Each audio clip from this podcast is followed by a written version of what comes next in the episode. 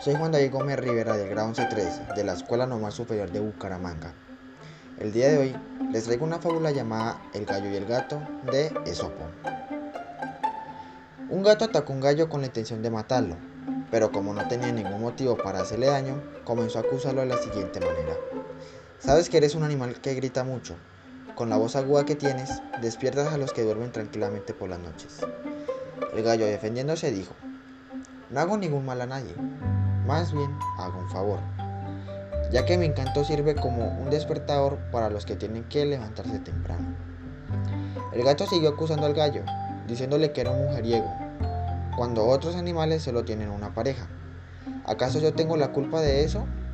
¿No es que el amo me ha puesto aquí también para multiplicar a los míos? El gato, no conforme con todo, dijo, Basta ya, no me convence todo lo que has dicho, y en eso se lanzó sobre el gallo y lo mató. Moraleja.